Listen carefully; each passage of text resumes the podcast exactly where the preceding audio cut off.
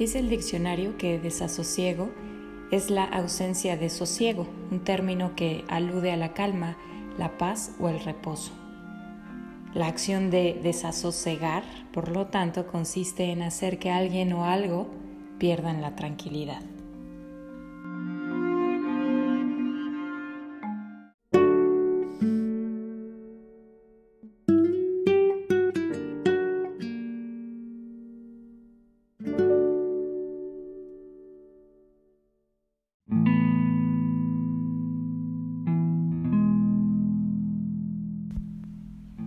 Hola, ¿cómo están amigos? Bienvenidos a miércoles de reseña del libro Claroscuro. Yo soy Carolina y como siempre estoy muy contenta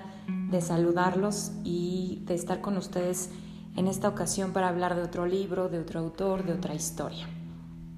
El libro que traemos ahora eh, se llama Un cierto desasosiego, que fue con lo que abrimos el capítulo de hoy y es un libro que habla precisamente sobre este desasosiego sobre la vida, sobre la vida ordinaria y la vida cotidiana. Y es que ¿quién no lo ha sentido en su vida alguna vez? Si, si somos honestos, cada uno de nosotros creo que podemos... Eh, pues dar testimonio de que cosas tan naturales y normales como la vejez,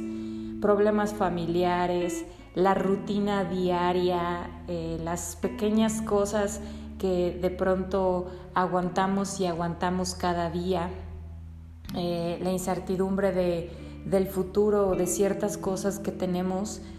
eh, en la vida, la misma muerte, la familia, los recuerdos de cosas pasadas,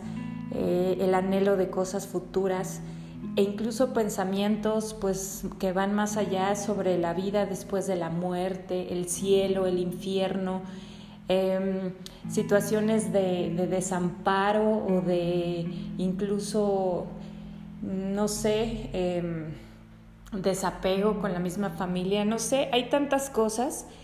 que, y tantos temas que pueden, em, pues sí, causar este cierto desasosiego en la vida de una persona y es precisamente estos temas los que son abordados en este libro. Y lo curioso del asunto es que todo esto fue eh, una coincidencia pues afortunada o em, pues sí, podríamos decirlo afortunada porque se logró un, un libro muy especial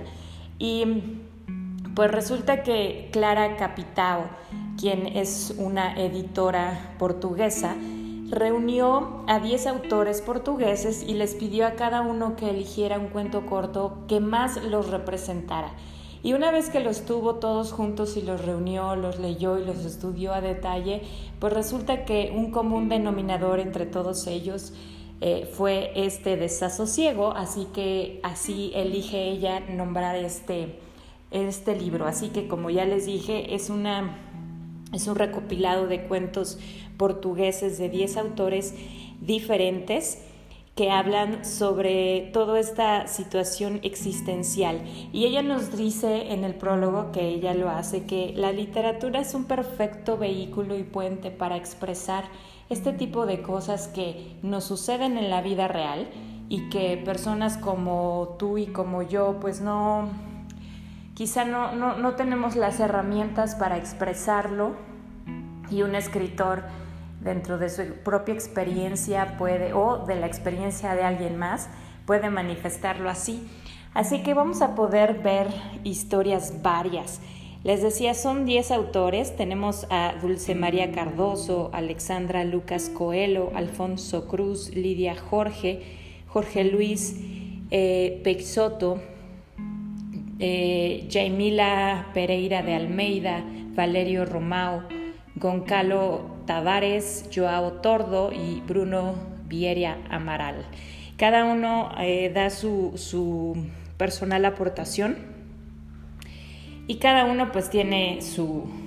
pues, su, escrito, ¿no? En este caso, Dulce María Cardoso nos, nos regala un, un, cuento que se llama Retrato de un joven poeta. Y en este mm, cuento ella aborda pues ese desasosiego aplicado en la vejez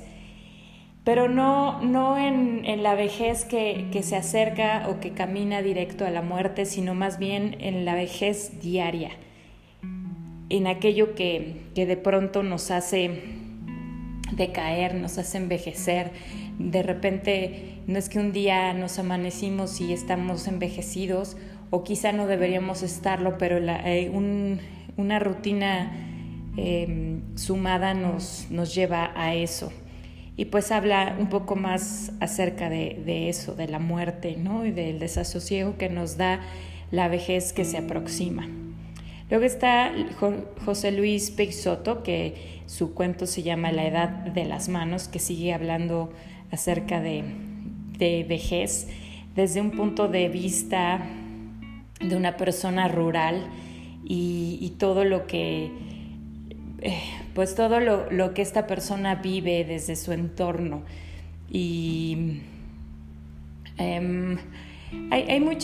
hay muchos como matices que se le, que se le da a ciertas, a varias historias que aparecen en este libro que, que tienen que ver con el silencio, con cosas que, que se deben decir o se dicen cuando no debieran decirse o que no se dicen cuando deberían haber, haber sido dichas. Es un poco lo que, lo que nos habla este,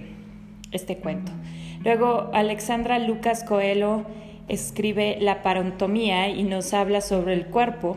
y sobre todo esta como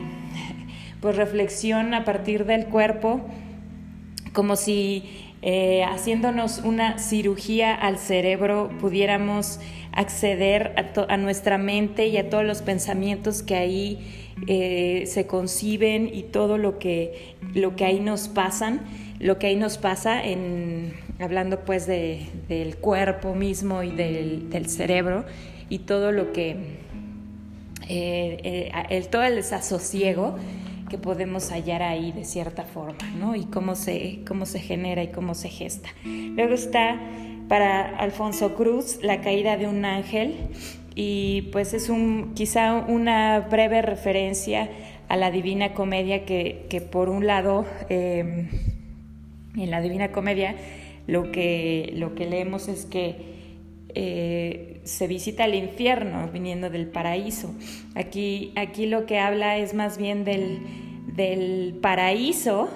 y visto desde un punto de vista en el que eh, se experimenta este desasosiego de estar en el, en el, en el paraíso, o sea, de, que, de que tú puedas llegar al paraíso y no saber en realidad qué es lo que sucede en el infierno. Es decir, con esa incertidumbre de dónde será mejor un, lugar mejor y, realmente si es mejor, cómo comparamos uno contra el otro, en fin, algo así como algo extraño.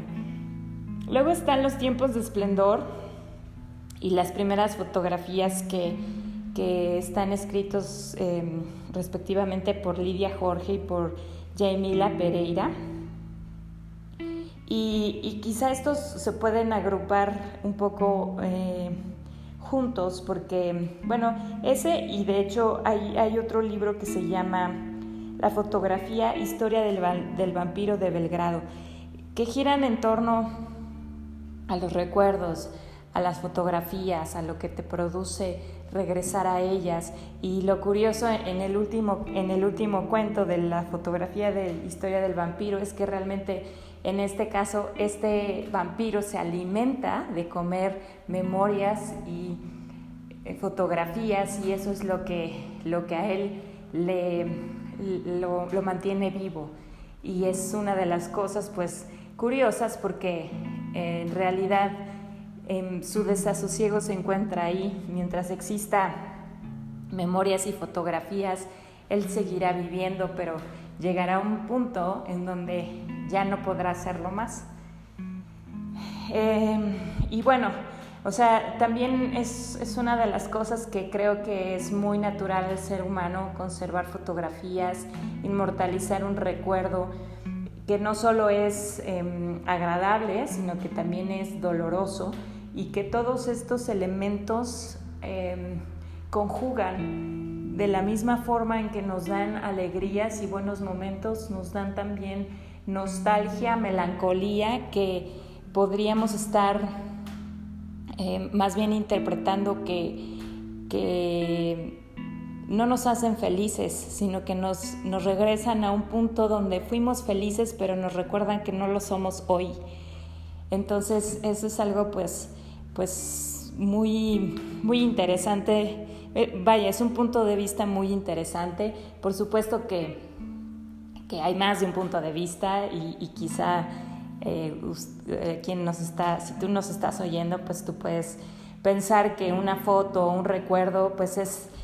no necesariamente es algo triste, sino que verlo nos, nos evoca la felicidad de ese momento y nos, nos la revive. Sin embargo, es por un breve instante y quizá, quizá queramos considerar que no es tan feliz como solemos creerlo. Bueno, también está el cuento de, a ver, a ver quién me falta. Eh, Está el cuento de, bueno, a ver que si lo, déjenme decirles lo que dice aquí tal cual, porque a mí se me olvidan los nombres. Está el cuento de Ludmila Isaburo, em, pues que, que ahí habla tal cual de las palabras, de la comunicación entre relaciones, entre personas. Em, los silencios, como les decía, em, las cosas que se dicen y cómo se dicen y las cosas que no se dicen pero que debieron haber sido dichas o que se dijeron de otra forma y que sí fueron interpretadas o que sí fueron eh, comprendidas de esas formas en que em, a veces hablamos sin hablar, hablamos con el cuerpo, hablamos con la actitud, hablamos con los hechos con la conducta. Em, y, a veces hablamos muchas cosas que pues a lo mejor tampoco tienen mucho sentido o tienen em, pues mucho valor para quien también las escucha o que decimos muchas cosas que no son entendidas. Entonces es, es, es otro de los puntos del desasosiego en donde a veces la palabra que, que debiera de acortarnos o que debiera de proporcionarnos puentes, a veces nos separa bastante. Y el último cuento em, se llama Estoy cansada y creo que ese es el, o sea, quizá el cuento más realista que existe, es simplemente una expresión de una mujer diciendo estoy cansada y alguien interpreta su estoy cansada eh, nombrando todo aquello de lo cual está cansada. Y, bueno, eh, pues de, muy, de forma muy puntual, pues aquí relata la rutina que tiene esta mujer, pero creo que es algo, es un diálogo que puedes tener tú, es un cuento que cada quien puede contar de forma personal y poder decir estoy cansada de que despertar todos los días con, la sensación de pesadumbre porque no pude descansar, de escuchar los ruidos de afuera, del camión de la basura y saber que tengo que levantarme para sacar la basura y, darle dinero al señor de la basura y después comenzar a hacer el café y el desayuno, dar de comer a los perros, hacer el patio, eh, bañarme, salir, lidiar con el tráfico, lidiar con la, gente que no es amable a la hora de manejar, eh, lidiar con el calor del día y luego llegar a la oficina y, ver a la gente que, que te trae problemas absurdos que pareciera increíble que no son capaces de resolver por, ellos mismos o, y, y que luego hay que pasar el día sentado frente a una computadora, em, moviendo papeles de una charola a la otra, eh, leyendo lo mismo de forma rutinaria todos los días, em, eh, cosas como esas. Y de repente vuelve a decir esta mujer, estoy cansada, estoy cansada de viajar en el transporte público y que la gente no sea Em, amable, que no sea considerada, que no ceda el asiento, que tenga que llegar tarde porque nunca el transporte puede ser puntual, porque, em, en fin, puedo seguir como diciendo muchas situaciones que puede ser que vivas tú o que viva yo. Y pues yo creo que tú puedes entenderlo de, de una forma muy personal y que en algún momento has sentido este desasosiego personal en la vida y que no tienes ánimos ya de lidiar con él. O que los problemas familiares em, te afectan de una forma emocional y estás cansada de pensarlo, de vivirlo, de escucharlo. Y es válido. Este, este pequeño libro pues eh, reúne pues creo que ese, ese cierto como dice, desasosiego que a veces nos invade a, las personas, a los seres humanos y que pues por breves momentos nos llena de angustia y nos llena de, de pesar y nos hace más pesada la vida, pero que después esto se puede convertir en otra cosa. Entonces, este ejemplar está editado por Alfaguara, tiene 143 páginas hay unos cuentos que son un poco largos, otros más cortos, pero todos estoy segura de que les van a gustar.